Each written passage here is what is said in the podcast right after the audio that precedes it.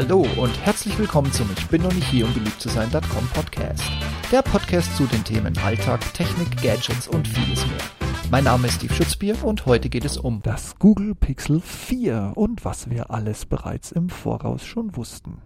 New York, deutsche Zeit, 16 Uhr. Google-Gebäude. Made by Google 19. Der groß angekündigte Google-Event. Künstliche Intelligenz, komprimiert und heruntergebrochen auf aktuelle Geräte.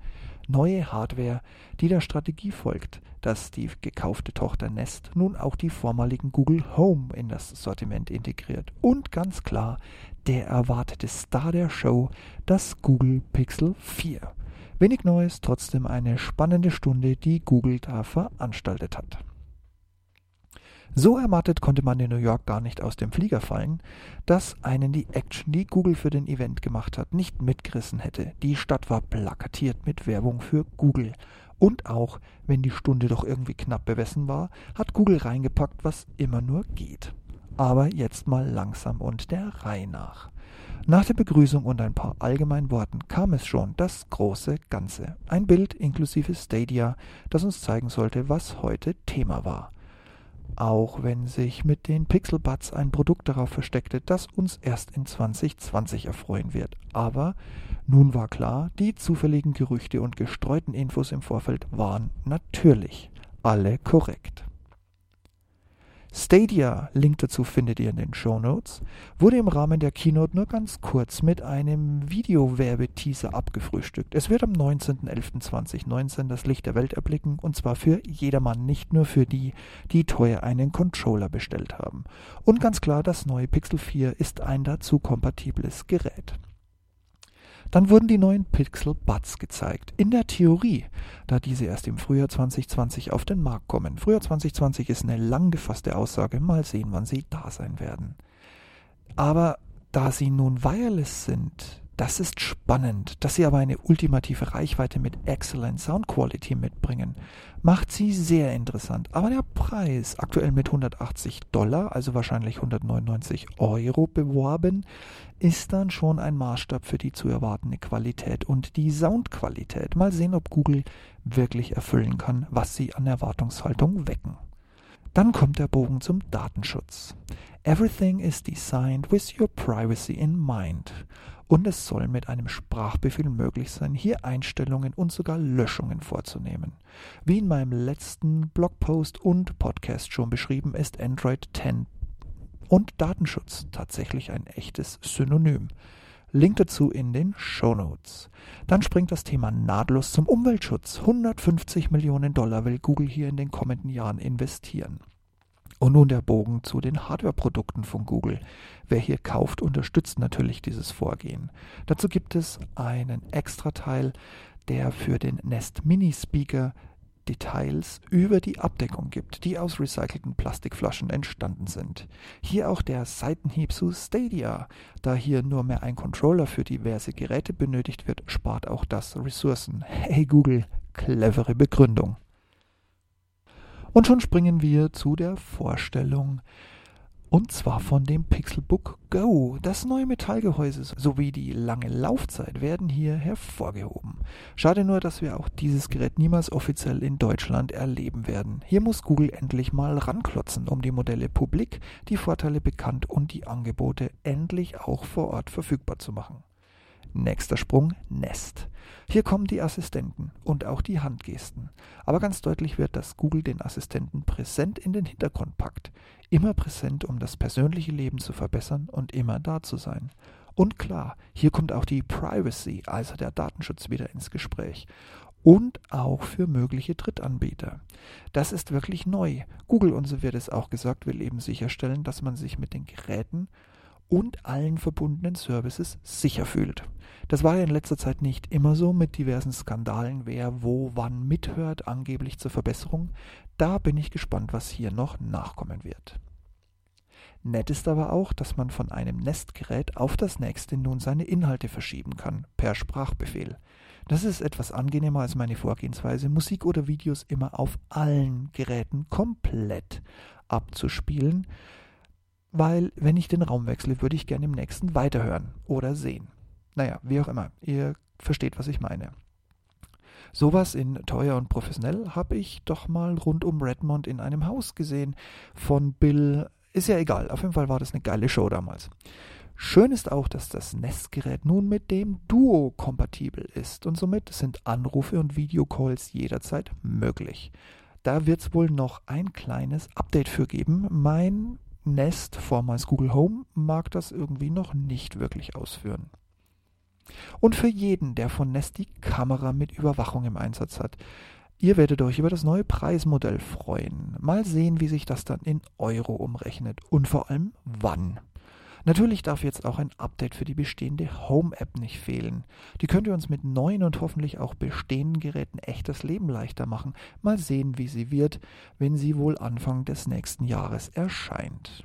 Dann noch ein paar Worte zu Googles Router und Mesh-Pläne. In den USA ist das System laut eigener Aussage mittlerweile bzw. unmittelbar mit Erscheinen auf dem Markt Marktführer geworden, weil es so einfach zu bedienen und einzurichten ist.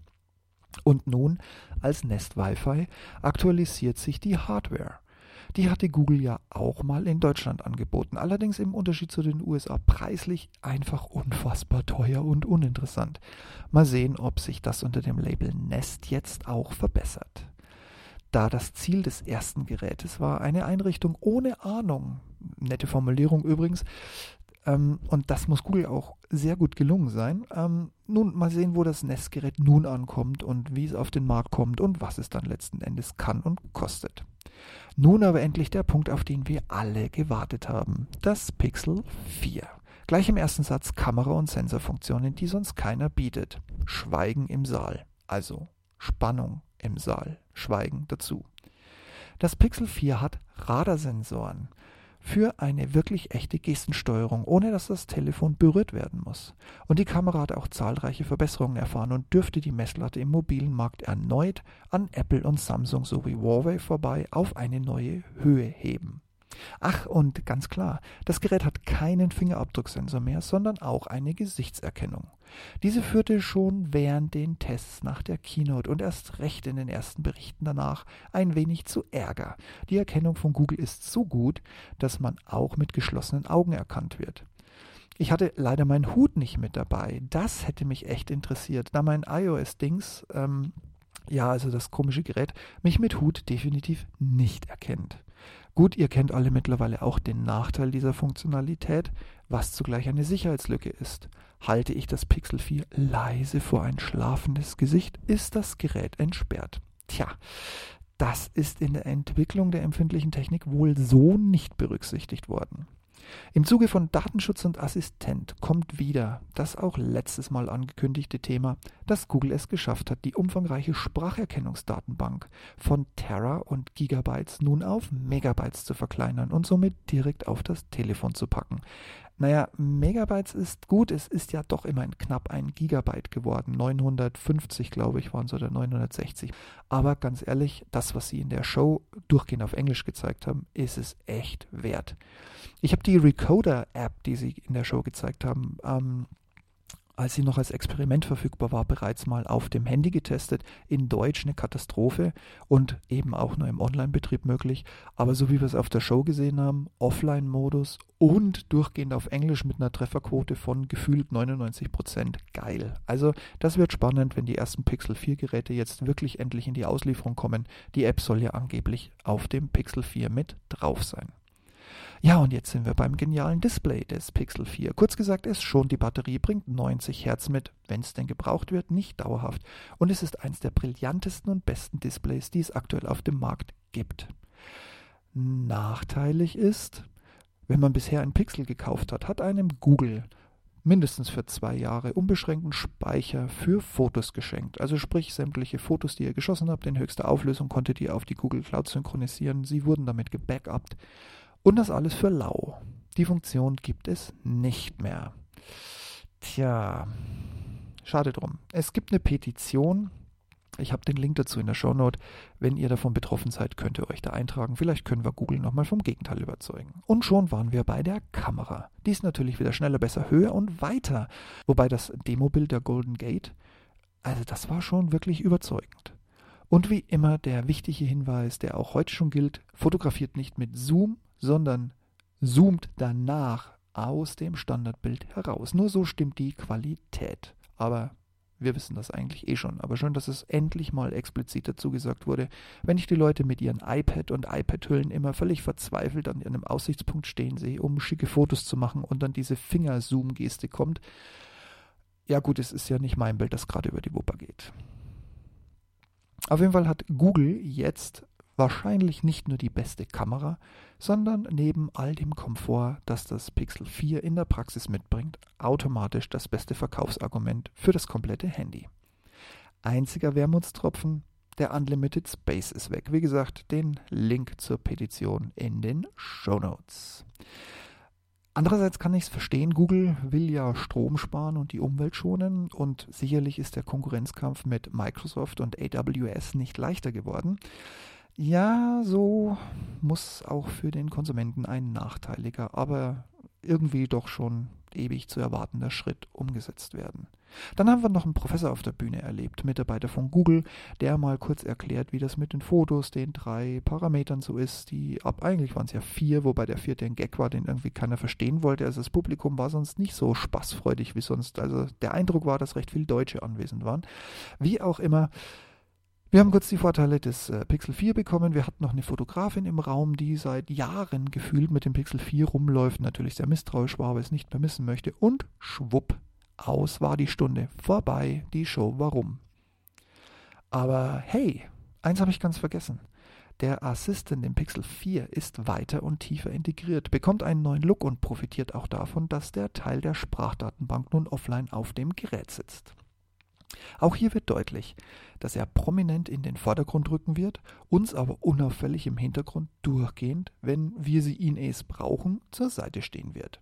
Das ist für mich auch neben der unter der Marke Nest firmierenden Geräte eigentlich die wahre Neuerung, einen Assistenten zu haben, der mich auch offline begleitet und sich damit im dezent Hintergrund und sich endlich im Hintergrund hält. Nicht dezent wahrscheinlich, aber er ist im Hintergrund und dort für mich arbeitet, ohne die ganze Zeit präsent, ich hab dich nicht verstanden zu sagen. Darauf bin ich echt gespannt, wie das zu Hause in der Praxis mit banalen Fragen und Aufgaben denn dann endlich so wirklich klappen wird.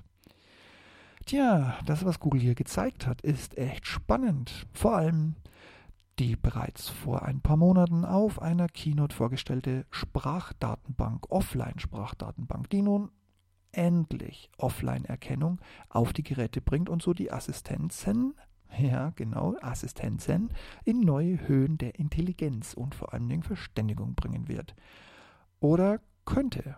Es kommt jetzt ganz darauf an, wie sich die Technik in der Praxis dann so wirklich bewährt. Und bei euch so? Die Keynote vor Ort oder über Livestream mitverfolgt, auch ein wenig in Jubel verfallen, ob der unfassbaren Gerätevielfalt, der Intelligenz, der Assistenz, der Privacy und so weiter und so fort und natürlich des Pixel 4s. Oder lässt euch das völlig kalt, weil der nächste Black Friday kommt und die Preise sinken relativ schnell wieder runter oder auch nicht? Oder ist das Pixel sowieso nicht euer Gerät? Lasst es mich wissen. Ich freue mich auf Kommentare, Rückmeldungen, Sprachnachrichten, E-Mails, Blogkommentare, Bewertungen bei iTunes und jeden anderen Weg, wie ihr mit mir in Kontakt treten könnt. In diesem Sinne macht's gut und bis bald mal wieder. Ciao.